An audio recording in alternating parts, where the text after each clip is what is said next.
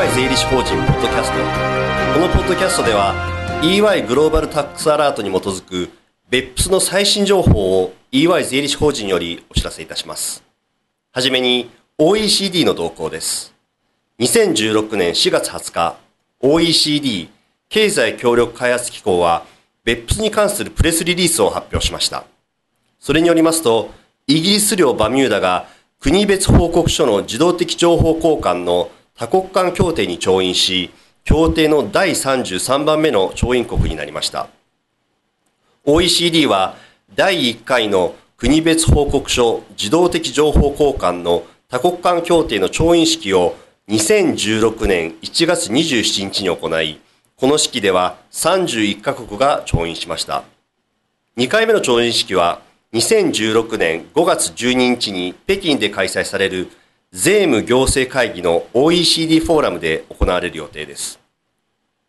次に、2016年4月19日、OECD は公式声明を発表し、国際通貨基金、国連、世界銀行の3つの国際機関が税務に関して世界的な協力を促進するために共同することを明らかにしました。この共同イニシアチブは、税務のための共同プラットフォームと名付けられ、より体系的に活動の情報を共有することを目指しています。G20 はまた、開発途上国が BEPS 内外の問題について解決を図れるよう、先の3つの国際機関にツールキットを開発するよう要請しています。優遇税制にかかる最初のツールキットは2015年11月すでに発行されました。その他、7つのツールキットには、資産の間接的移転、移転価格の比較可能性、移転価格文書化、租税条約交渉力、税源侵食の支払いなどが含まれ、2016年9月以降に順次発行される予定です。続いて EU の動向です。2016年4月12日、欧州委員会は新たな指令の草案を発表しました。指令とは EU 加盟国に規制内容の統一を図る法規制の一種です。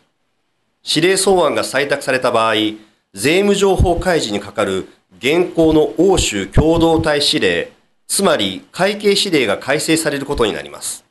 このイニシアチブは OECD の国別報告書に関する BEPS 行動とは別のものです。また、加盟国の税務当局間の税務に関する国別報告書の非公開の情報交換に対する委員会の提案とも異なります。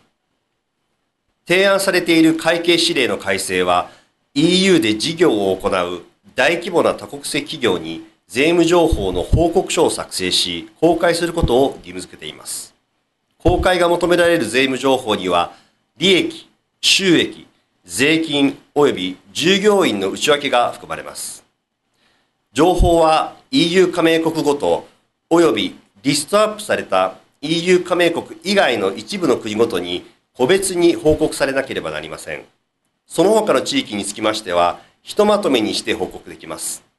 報告義務は EU 及び非 EU の多国籍企業で EU 内で事業を行う企業に適用されます。今回お届けする内容は以上です。BEPS に関する最新情報は EY 税理士法人のウェブサイトをご参照ください。